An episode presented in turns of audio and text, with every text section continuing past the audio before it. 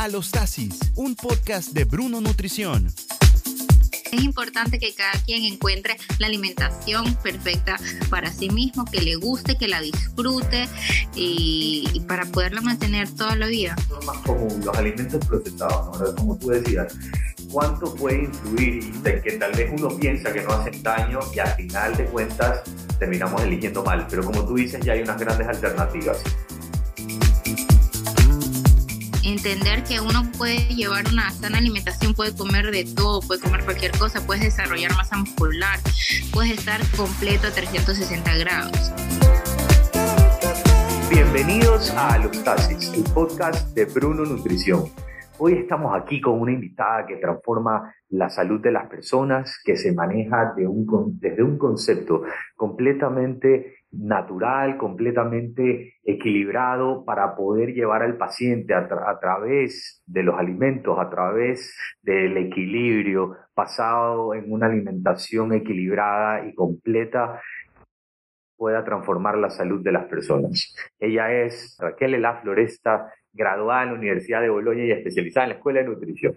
La tenemos desde Forlì, eh, Italia. Raquel, Qué gusto tenerte acá, qué gusto que te hayas podido dar el tiempo desde Italia. Sé que las horas estaban cambiando ahí y cuando nos íbamos poniendo de acuerdo para hacer este podcast, que de verdad que una maravilla tenerte con nosotros porque tenemos un tema buenísimo que lo fui mencionando por ahí, pero tenerte acá con nosotros a través del cambio horario, a través, Raquel, de, que, bueno, pues hay que organizar tiempo para que tú cuadres, para que yo cuadre, y que podamos llevar a cabo este concepto de salud desde otro punto de vista, porque lo que me encanta a mí es llevarle a las personas, Raquel, la salud desde un punto diferente al que escuchamos. Así que, Raquel, hoy, hoy quiero, hoy, hoy me dejo, me quedo como loco, porque yo digo una pregunta específica. ¿Cuántas personas o cuántos celíacos no quieren comer realmente bien o no quieren llevar bien su alimentación? O mejor dicho aún, ¿cuántos celíacos realmente están haciendo mal o, llevando mal su esquema de alimentación? Y para eso te tenemos aquí. Así que Raquel, bienvenida al podcast. Qué gusto que estés aquí. Hola Bruno, muchísimas gracias por la invitación. En serio, me alegra muchísimo que hayamos podido cuadrar con nuestros horarios, con nuestro trabajo. En serio, me encanta poder estar aquí este, gracias por la presentación. Em, yo soy celíaca para los que no saben. Em, y bueno, y trabajo bastante con pacientes celíacos. Este, yo no nací celíaca, sino que eso me dio a eso de los 19 años. Em, y entonces entiendo perfectamente por lo que pasan mis pacientes celíacos. Y, por eso, y, por eso te, te, corto acá, y por eso te decía yo cuando hablábamos, ¿de qué, de qué hablamos? Lo más fácil, pues, mujer, si, si aquí no la sabemos completita. Así que, eh, qué bacán, qué bacán hablar de la celiaquía, porque de verdad, cuánta gente comete errores y cuánta gente se equivoca. Y ahora, me decías de tus pacientes, ¿qué tenemos en ellos? Sí, hay mm, bastantes errores que cometen, sobre todo cuando están en los primeros pasos, porque mucha gente, así como yo, no nace celíaco, sino que ya es una enfermedad que le da más adelante. Entonces, cuando están ahí en sus primeros pasos o tratando de entender qué mismo, ahí es el momento en el que cometen más errores, ya, entonces están como que confundidos. O sea, que puedo, puedo yo hacerme, puedo yo desarrollar la celiaquía sin haber nacido. Claro, se puede desarrollar. Cuando uno, por ejemplo, tiene una predisposición genética y de ahí se expone, por ejemplo, comiendo bastante gluten, como acá es más fácil que las personas se conviertan celíacas. Solo, solo para todas las personas que están escuchando o viéndonos. ¿Me recuerdas dónde está Raquel? En Forlì, en Italia. Ok, entonces creo que uno de los desencadenantes tal vez para haberte encontrado eh, o haber explotado la celiaquía en tu, en tu vida, por decirlo así, fue ese ámbito en el que te viste inmersa, ¿no? ¿Verdad? Claro, claro que sí, porque aquí de verdad hay gluten por todos lados, entonces es muy fácil que la persona llegue a comer un exceso de gluten, porque ahí está el problema. Cuando eso, digamos, de harinas refinadas o, la calidad del trigo que se utiliza ahora. Cuando voy a Ecuador me doy cuenta de que allá hay menos personas celíacas, porque acá está fuente, eh, acá todos conocen a alguien que es celíaco y cada vez más hay más celíacos. En vez en Ecuador uno mm, hay menos porque uno se expone menos al gluten, se come bastante arroz verde. Alimentos un poco más naturales, digo yo, pero que son riquísimos. Sí. que son, son esos carbohidratos venenosos que pueden ser, si no son bien manejados, mira, nos vamos a otro lado, porque acá en Ecuador tenemos, no es que me como el verde o solo me como la pasta, acá es la pasta más el arroz, y si puede haber un maduro metido en ese plato, es, un bombazo. Siempre me molestan con eso cuando voy a Ecuador. Arroz con pasta, y yo, no. Eso es, de verdad, acá, acá contándole un poco a todas esas personas que nos están escuchando acá en, en Ecuador, el, el, la lasaña se la acompaña de, un, de una porción de arroz. Ya, y jugo encima, más azúcar, o sea, no, no sabes los bombazos que nos lanzamos. O sea, Dios perdona eso, pero yo no. Me imagino, o sea, ¿cómo haces, cómo, cómo puedes hacer con un celíaco? ¿Ya? ¿Cómo haces con un celíaco? Que, que, bueno, acá en Ecuador es tal vez un poco más fácil manejarlo, tal vez por eso se les encuentra menos porque hay más alternativas, pero ¿cómo manejas allá? Porque debe ser un tema bien delicado en cuanto a, a cultura, o sea, hablando de cultura y por qué no decir hasta religión en cuanto a, a las harinas. Sí, mira, en Ecuador por un lado es más fácil por lo que se come bastante arroz, pero te cuento que también se me hace difícil por el hecho de que hay tan pocos celíacos y que no se conoce tan bien. Entonces cuando yo voy allá, yo digo, mira, soy celíaca, entonces uno como que, ¿qué? Gluten. Entonces, como que en los restaurantes así se les hace difícil. ya, entonces cada uno y no tienes que explicar nada. Ya, entonces por ese lado acá es más fácil. Ahora en los últimos años han desarrollado bastantes productos sin gluten, entonces en cualquier lado, en cualquier supermercado, en cualquier restaurante uno encuentra comida sin gluten. Entonces ya logro manejarlo mejor. Ahora el problema es que eh, uno de los errores que cometen los celíacos acá es este, comprar de una todos esos productos sin gluten, sin gluten, sin gluten. El problema es que estos productos son bastante procesados, tienen bastante almidón, pocas fibras, entonces uno tiene que aprender a escoger bien los alimentos. Entonces yo siempre... Veo, veo dos cosas aquí yo, Raquel. La Raquel que viene y casi que se regresa con el quintal de arroz a Italia, ya para, para no tener problemas con el gluten, y una, y una Raquel que cuando les explica a sus pacientes, ya no solo es compra todo el gluten free, sino también empieza a ver qué más encuentras ahí adentro, porque si no también no te va a ir tan bien. A ver, tú, primero que todo, tú no te puedes imaginar mi maleta de regreso de Ecuador a Italia, lo que llevo. no quiero imaginarlo. Ese es un secreto. Que va a salir descubierto en este podcast, así que tranquila. Solo porque eres tú, Bruno. Este, un año fue, sí, que, ahí te cogen, este, te llaman el antidrogas para revisarte la maleta. Justo ese año me abrieron la maleta y yo llevaba la, el, el choclo y las hojas. Sudando, así, era que... Pero esto no es droga, señor, déjeme pasar que es comida repleta de hojas y, y la señora me queda mirando y yo, tengo que hacer humitas. Estas son las humitas para, para mi año en Italia, señora, por favor, déjeme pasarlas. Exacto, entonces me voy llevando para hacer humitas, me voy llevando verde, aunque acá sí encuentro verde, pero igual el verde ecuatoriano es el verde ecuatoriano. Me voy llevando yuca, que la yuca acá no es buena. O sea, me llevo mangos, son o sea, si, si tú a Estados Unidos te estás llevando unos chocolates, a Italia te estás llevando vegetales. Yo creo, yo me encanta ese concepto de verdad, así que eh, nada, eh, volviendo al tema, porque si no nos vamos a poner a hablar de lo que, de, lo que Raquel le come eh, y de lo que se lleva en su maleta. Qué, qué buena experiencia, de verdad. O sea, tener que pararte, encontrarte que con, con estos antinarcóticos y que te digan qué estás llevando, señora. Es comida, ¿cuál es el problema? Si lo que estoy llevando no le hace, no le hace daño a nadie, esto es para mí. Por último, soy celíaca, señor, tengo que llevarlo. Así es. Bien. Ahora, ¿cómo, cómo, ¿cómo haces con esta gente allá? Porque de verdad, como te digo, bueno, para ti es fácil la, la, disponibilidad de llevar estos alimentos, pero para ellos que están inmersos en un mundo de panes, de pasta y de pocos granos, de pocos carbohidratos complejos, ¿cómo manejas esa parte, esas alternativas? ¿Qué, qué, qué son esos cinco errores más comunes? ¿Qué vas encontrando tú ahí?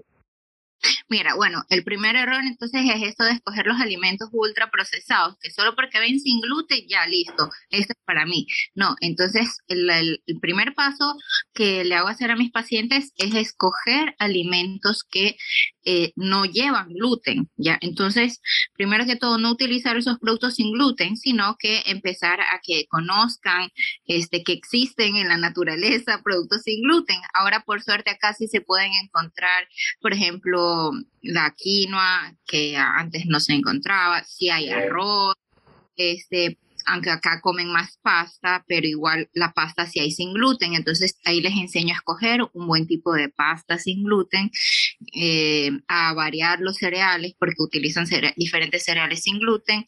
El pan es lo que no les recomiendo porque hasta ahora no he encontrado un buen pan por acá porque yo me voy dando la vuelta a los supermercados, a todos los lugares, a revisar la lista de los ingredientes a ver si encuentro algo bueno. Entonces con el pan ahí, les, ahí ustedes se hace su pan.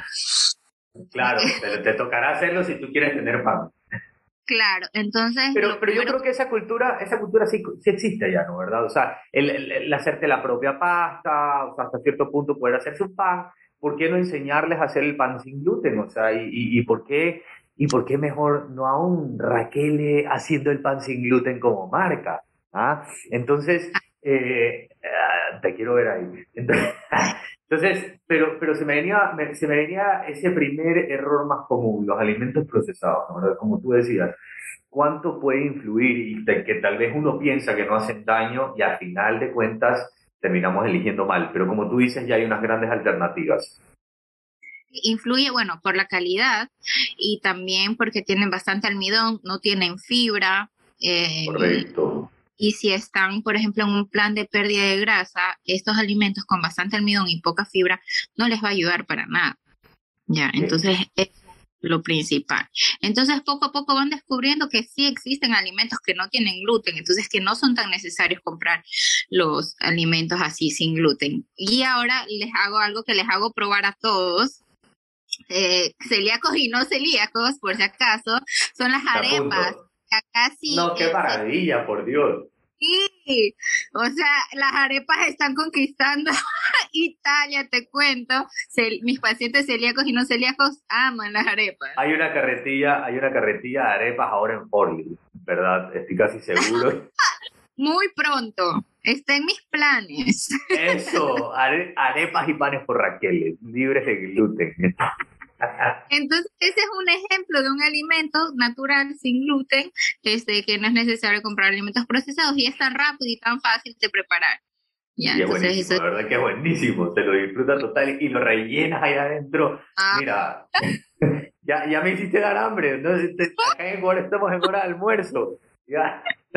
Así que créeme, sí, sí, yo sé, así que a buena hora que estamos hablando de comida para salir a comer y disfrutar ese plato. Ahora, eh, ese, ese como primer error y como alternativa, ¿no? ¿Verdad? Ahora, que cada vez, como tú dices, va llegando más a mi medio, yo, yo se lo puedo dar a conocer a mis pacientes y, creo que los pacientes empiezan a, ver cambios impresionantes en cuanto obviamente a sus percepciones, a cómo se sienten, a, a, la respuesta de su organismo y, y, cómo van sintiendo, pues la típica, el dolor de barriga, eh, todas las sintomatologías que se va generando para no entrar en tanto en el tema eh, nutricional de signos y síntomas, ¿no? Pero, pero es todo lo que tú vas viendo cómo puedes ir ayudando a estas personas.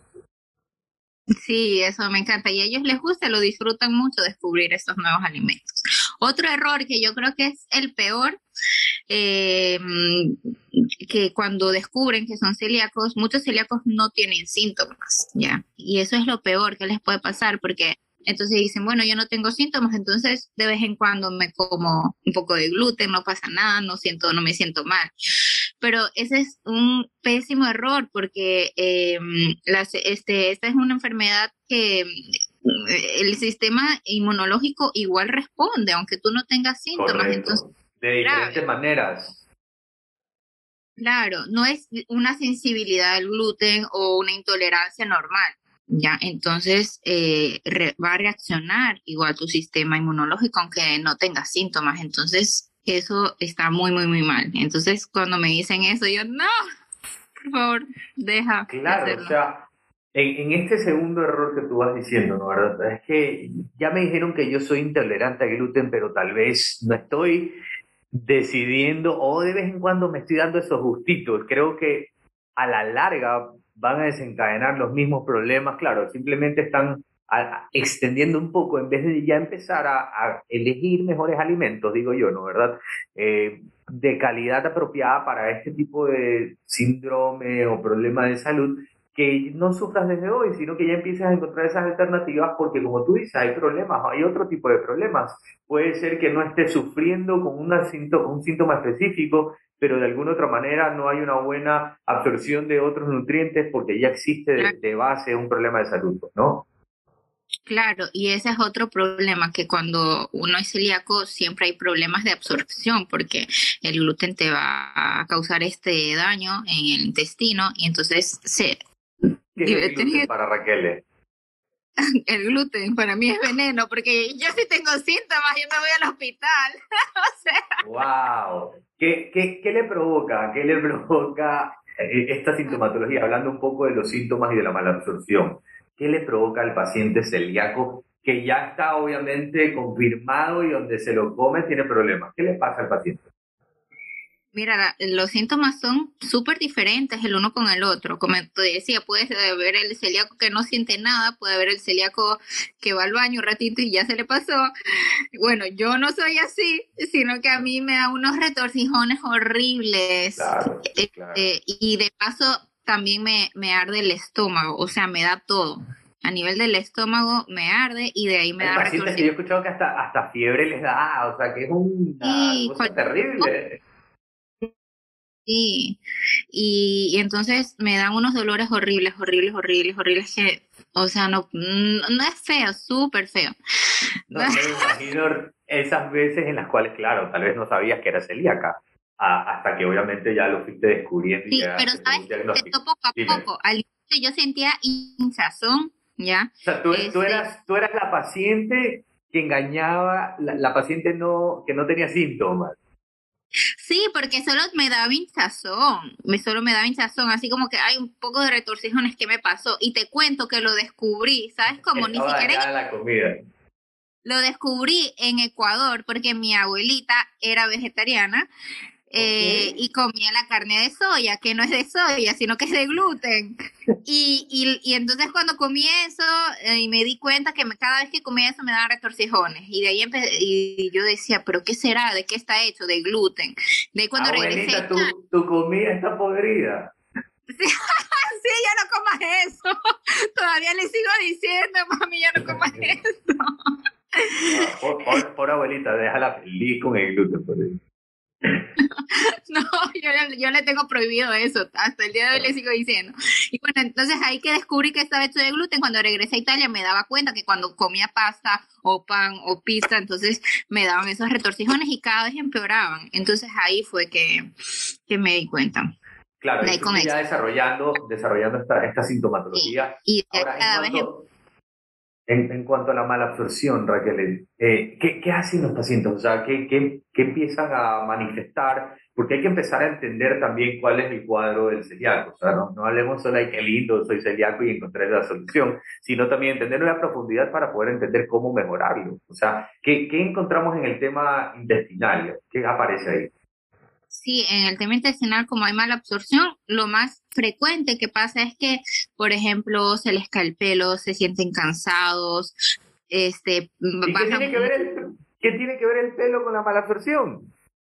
¿Cómo que tiene que ver los nutrientes? Eso es lo que verdad las personas dicen, yo no entiendo por qué se me cae el pelo y, no comen nada. Y yo como que no entiendo por qué se te cae el pelo, porque para que nuestro cuerpo funcione bien y todo funcione bien necesitamos los nutrientes. Entonces si la base y mala absorción no va a funcionar nada bien porque no asimilamos los nutrientes. Entonces cansancio, se les cae el cabello, pierden bastante masa muscular porque no asimilan nada. Y entonces eso es lo más lo más frecuente, lo más común. Por eso los primeros pasos, aparte de quitar el gluten, me gusta trabajar bastante en la absorción intestinal, con probióticos, con glutamina, con todo lo que les puede ayudar a que se arreglen las células del intestino, que, que nosotros, las células del intestino para las personas, bueno, que no, no lo saben, tienen que estar bien pegaditas la una con la otra para que no pase nada entre la una y la otra. Lo que pasa, lo que le pasa a un celíaco es que estas células están separadas y ya no están así tan pegaditas. Entonces, cuando están separadas, ahí es que pasa de todo, bomba atómica para el intestino. Entonces, hay que arreglar ese daño celular. Mira, mira que se me viene en la mente tú que has estado en Ecuador, bueno, no sé si has podido ver los buses a la hora de salir de los trabajos, hacia las seis, ¿cómo, debe estar nuestras células adentro del intestino? Como un bus a las seis de la tarde que está todo pegado ahí, que no, se, que no se pueda mover el uno con el otro, ¿no? O sea, tal cual. tiene que estar. Tal cual, literal, o sea, más claro imposible. o sea, es que no sabes qué, buena idea. Y ahora, cuando están, cuando están separadas, ¿qué es lo que les pasa a los celíacos? ¿Qué, qué, qué es lo que le está pasando al cuerpo? Que pasan lo que, o sea, que pasan sustancias que no tienen que pasar de un lado al otro. ¿Ya? Y entonces, y también es por ese motivo que, que reacciona el sistema inmunológico, porque de, de, un lado están las células del sistema inmunológico que reaccionan, pasan, pasa todo lo que no tiene que pasar, literal, y, y pasan este, sustancias enteras, ¿no? Y entonces por eso de ahí hay este, las personas que, bueno, van al baño o que les da dolores, retorsiones. Y estas idas del baño son inmediatas, ¿no? Normalmente las que ya son cuadros graves, ¿no? O sea, sí. se, se, fue el gluten metido ahí, inmediatamente, ahí ya vengo. Exacto, así tal cual, pasa enterito y al baño. Entonces ese es un problema. Bien, sí. cuéntame. Entonces, hay que arreglar todo ese daño celular y que las células regresen a estar como los, los buses de cobre de las personas.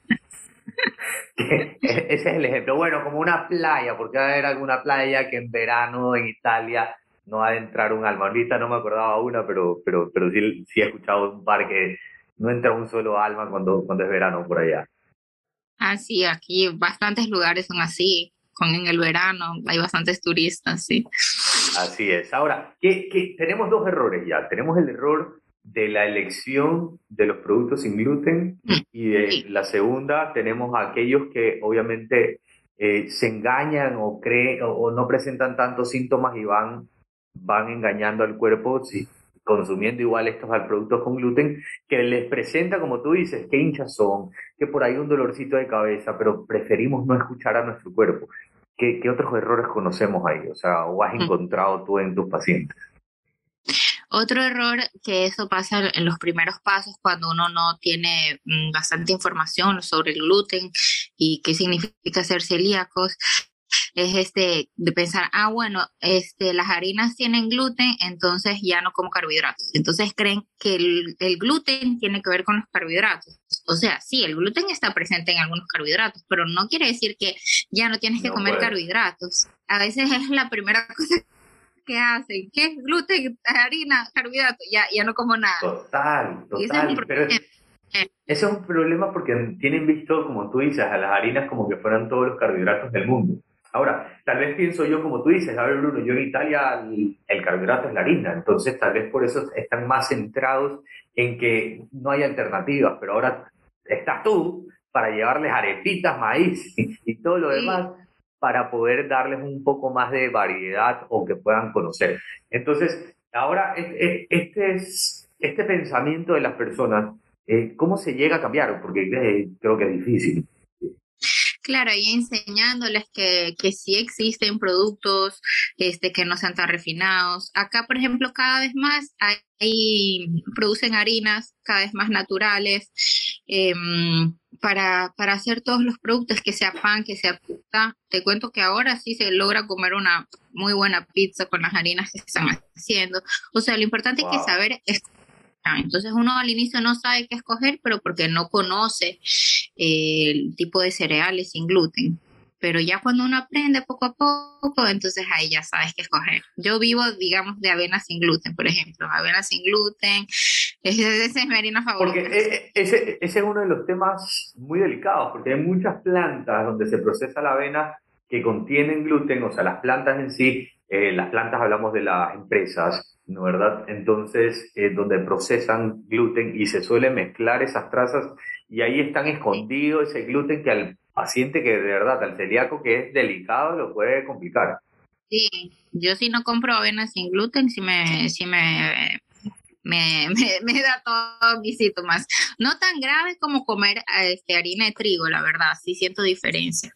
Pero sí, eso para los que no saben, este, la avena de por sí no lleva gluten, o sea, la avena no, no contiene gluten, como tú decías, es una contaminación, una contaminación tan fuerte que es como que si lo tuviera. Total. Eh, los celíacos deberían de escoger una harina o, hojuelas este, que, no, que esté el simbolito sin gluten, porque quiere decir que no, no tiene esa contaminación tan fuerte. Ok, bien. Ahora, ese cuarto error, no, no sé por qué pienso que el cuarto error es que digan los pacientes que vivimos en Italia, porque todo es harina, Bruno, así que...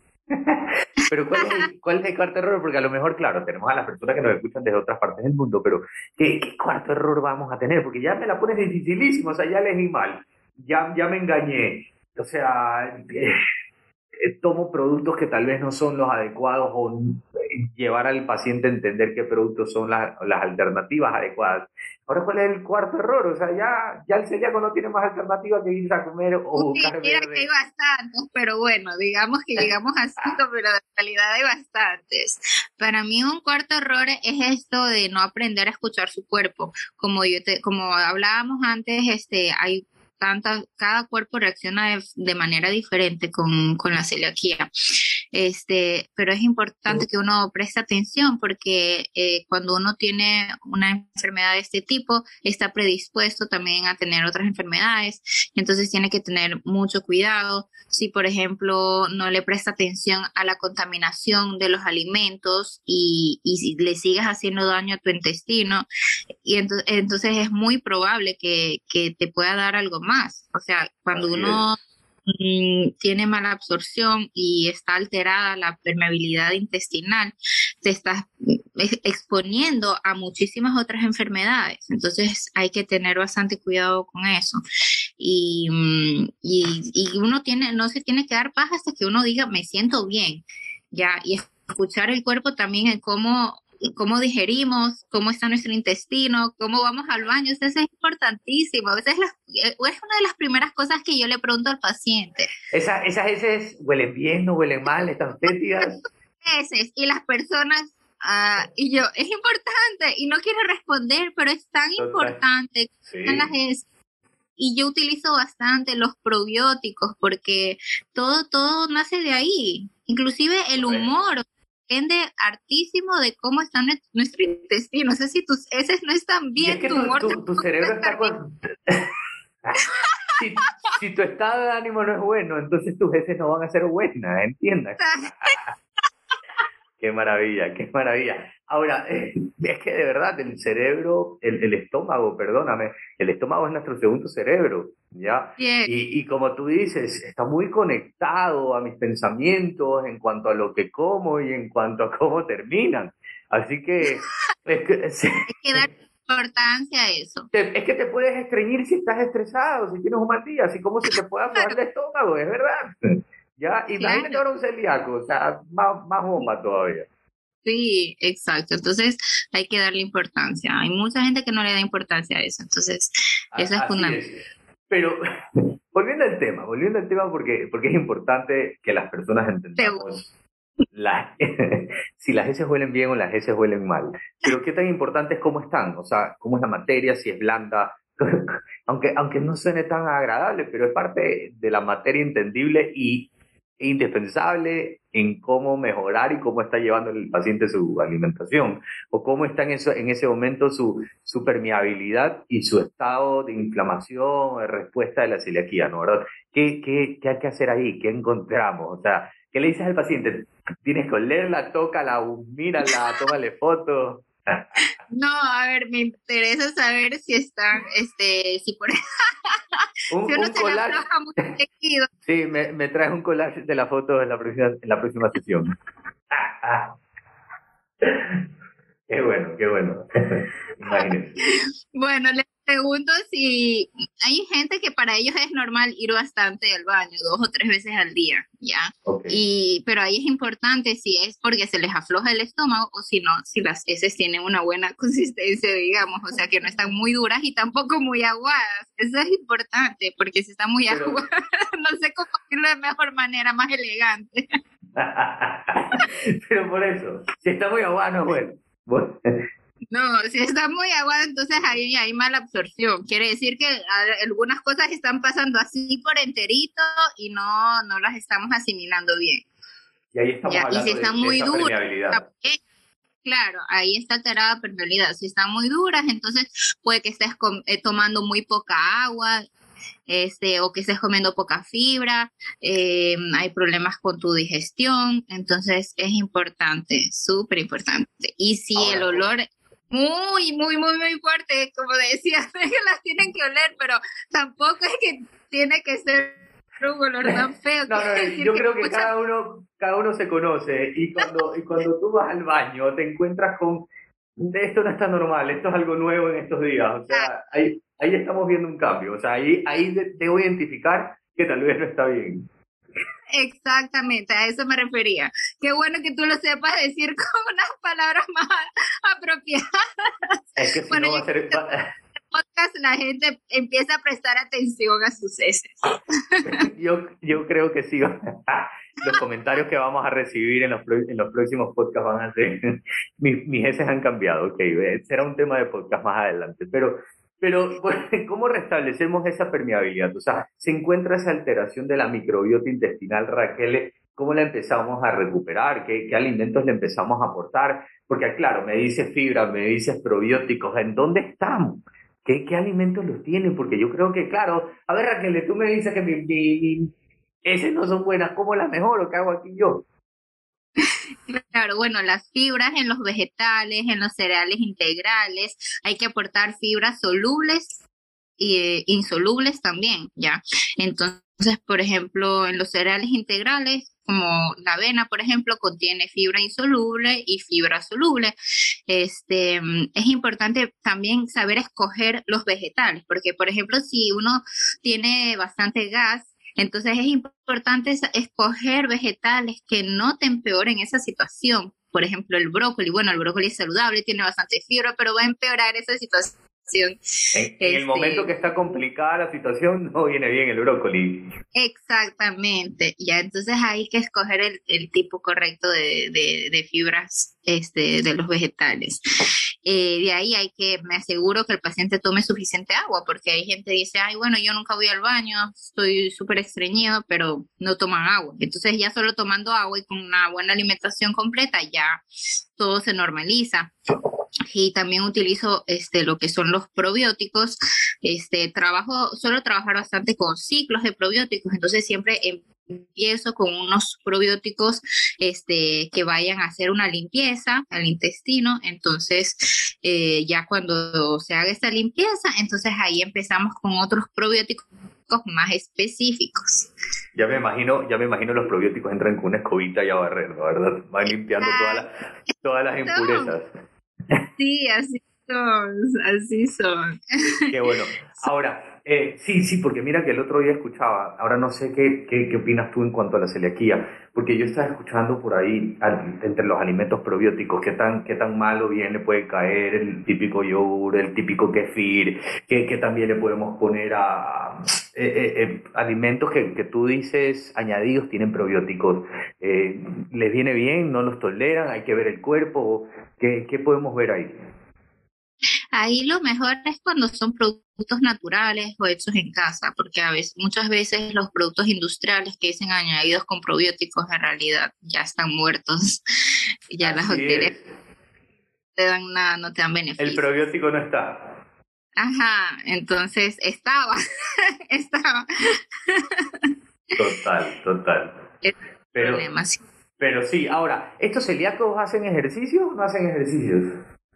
Sí, se hacen ejercicios ya cuando están bien, porque obviamente apenas descubren que son celíacos y te llevaban esos síntomas de debilidad, de, pérdida de fuerzas, de masa muscular. Entonces, al inicio. Ahí va mi pregunta, correcto.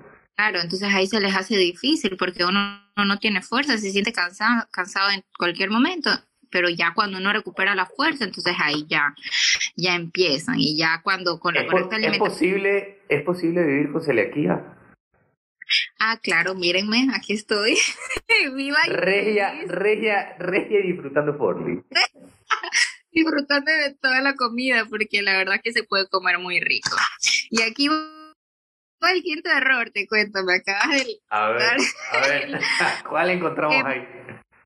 Que muchos celíacos, bueno, este, a veces es difícil también a nivel psicológico, este, lo que nos puede pasar, bueno, a mí me pasó es que es un error nuestro, que estamos equivocados, ¿no? Como les puede pasar a todos, como que si fuera un defecto de que, porque a mí, yo, o sea, soy, me siento diferente a los demás, te sientes equivocado, ya, entonces ese es un, es un error frecuente. Dudas, dudas de la existencia del por qué tienes celiaquía y, y, y sí, te molesta diferente cuando sales a una comida con amigos y tú no puedes comer algo y tienes que estar con cuidado o, o sea, la verdad que a veces se me hizo difícil. Bueno, en Ecuador, como te decía, es más fácil porque en cualquier lado tú encuentras arroz con menestra y pollo, digamos. Entonces un celíaco puede vivir feliz, pero acá sí, a, veces se me hizo difícil. Acá no encuentras en cualquier lado arroz con voy, menestra. Voy, creo, creo que te voy a robar los clientes. Voy a empezar a hacer publicidad en Italia. Vengan a vivir a Ecuador celíacos. Sí. No, mentira, mentira Raquel. Ahora, ese quinto error que tú estás mencionando, ¿no? ¿Verdad? Eh, gira en torno de qué, en función de qué, o sea, porque sí es verdad, la parte psicológica afecta mucho a las personas, esa parte psicológica de por qué medio a mí o por qué yo estoy sufriendo, pero ahí está, hay una, hay una salida para todas las personas con celiaquía, que eso es la, la, luz al final del túnel. Entonces el celíaco puede llegar a vivir, por eso te hacía la pregunta, y no se va a morir de celiaquía, obviamente si vive un desorden y nunca lo entiende, o, o su adicción a ciertos alimentos es tal, va a sufrir mucho. Pero ¿Cuánto, ¿Cuánto el celíaco puede llegar a mejorar? O sea, ¿cuánto su masa muscular puede aumentar? ¿Qué, qué, qué tan importante saber que psicológicamente puedo yo estar bien sin necesidad de ciertos productos, reemplazándolo, porque voy a terminar comiendo lo mismo, me haré mi pasta, pero con otros ingredientes, ¿no? ¿Verdad? Así que... Claro, eh, entonces es entender que uno puede llevar una sana alimentación, puede comer de todo, puede comer cualquier cosa, puedes desarrollar masa muscular, puedes estar completo a 360 grados. Claro, al inicio puede ser difícil porque estás confundido dices, ¿y ahora qué pasó? O te decía, acá uno se siente demasiado diferente a los demás. Yo creo que peor es con los niños. Por ejemplo, un niño que va a una fiesta de cumpleaños y todos comen torta y él no come torta. Ya, yo tuve suerte a mi medio de grande. Igual. Te comiste todas las tortas. Tengo todas, yo comí todas las tortas de cumpleaños, por suerte, por suerte, porque ahí sí, y yo que soy Claro, o sea, por lo menos en tu memoria tienes el recuerdo de haber comido torta, o sea, de, de, de, las normales, ¿no? Ahora no. Por ejemplo, hoy día tengo un cumpleaños y ya sé que no voy a comer torta. Pero bueno. Te tocará comerla. Me hago yo mis tortas y... Así es, lleva tu porción ahí. Raquel, ¿llevas tu comida cuando sabes que no vas a encontrar alimentos para ti o adaptas a lo que encuentras en el momento al lugar sí me pasa pasa? Si sé que seguro no hay nada sin gluten, me toca llevarme a mí la comida, ¿ya? Y tengo suerte que a mí me gusta cocinar, me gusta prepararme las cosas, pero para algunos entiendo que no, no se les hace fácil, ¿ya? Entonces, por eso hay que tener paciencia y de todo lo que nos da la vida, eh, de todo, todo tenemos que sacarle una enseñanza. Entonces, yo ahorita soy feliz de ser celíaca porque sé que puedo ayudar a mis pacientes y a todas las personas que, que pasan por esos problemas, por dudas. Y entonces te cuento que realmente estoy feliz porque encaja bastante con mi trabajo y que y los puedo ayudar. Yo a mis pacientes les digo todos los restaurantes donde pueden ir y encontrar las cosas más ricas sin gluten. O sea, no sabes cómo lo disfruto. que imagínate cuánto cuánto llegó a ser difícil para ti, Raquel, el entender soy celíaca y cómo voy a salir adelante con esto, porque a lo mejor uno piensa que es el fin, que es lo que decíamos, pero que después con el tiempo fuiste creando otro concepto que se convirtió en una, en una salida o, entendiste que más bien la razón de ser, tal vez de ser celíaca, es para poder ayudar en cuanto a la salud o en la nutrición a mejorar la vida de las personas, ¿no?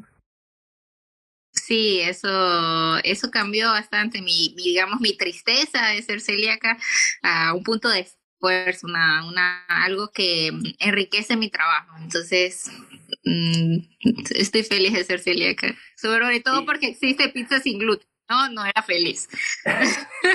Porque por ahí me fuiste diciendo, ahora sí hay pizzas para celíacos mucho más ricas que antes. Antes me imagino que no era tan fácil. Antes. Raquel, Raquel y el no tiene gluten, eso también es importante. ¿Cuál, cuál, cuál? El encebollado. Ay, imagínate, pobres las personas que no han probado y han venido a Ecuador a probarse un encebollado. Así que quien, quien alguna vez quien alguna vez viene a Ecuador, que por favor se pida un encebollado o a la persona con la que viene a visitar que le diga dónde lo venden, pero que no se lo pierdan. Ah, Raquel, ¿tú cuidas tu alimentación? Claro, claro, yo cuido mi alimentación, este, que no quiere decir como muchos piensan, ah, bueno, eres nutricionista, entonces solo comes ensaladitas, cosas así. No, a mí me gusta que mi alimentación sea saludable, pero que esté basada en el equilibrio, ¿ya? Entonces, eh, no me gusta demonizar o decir, no, esto no, esto engorda, la pasta engorda, el arroz engorda, ¿no? Las típicas frases de que, se escuchan, pero por la falta de conocimiento, ¿ya? Entonces, mi, mi alimentación está basada en el equilibrio. Me tiene que nutrir, pero también me tiene que gustar y, y, porque toda la vida tenemos que comer, ya imagínate si no nos gusta lo que comemos. Entonces es importante que cada quien encuentre la alimentación perfecta para sí mismo, que le guste, que la disfrute y, para poderla mantener toda la vida. Qué maravilla, qué maravilla. Creo, Raquel, que hemos conversado muchísimo, muchísimo y de verdad gracias por haber tenido este espacio, por haberte dado este tiempo para, para hablar de las es efectividad y no efectividad. Eh, de los cinco errores más comunes de los celíacos, Raquel, qué placer. Eh, sé que te vas a disfrutar ahora a un cumpleaños allá en Forli, disfrútalo. Y bueno, eh, nos vamos despidiendo aquí en Alostasis, nos vamos despidiendo en el podcast de Bruno Nutrición. No te olvides de dejarnos tus comentarios sobre este podcast, no te olvides de compartirlo para que podamos seguir llegando a más personas, para poder seguir llevando más salud que es el fin de este podcast. Así que nos vemos en otra oportunidad. Raquel, otra vez me despido, te mando un fuerte abrazo a la distancia y que puedas seguir disfrutando y llevando esa salud a todo Forli y a todo Italia. Alostasis es una producción de Bruno Nutrición, marca registrada, traído a ustedes gracias al auspicio de Café Gardela, Vinos Grace Wine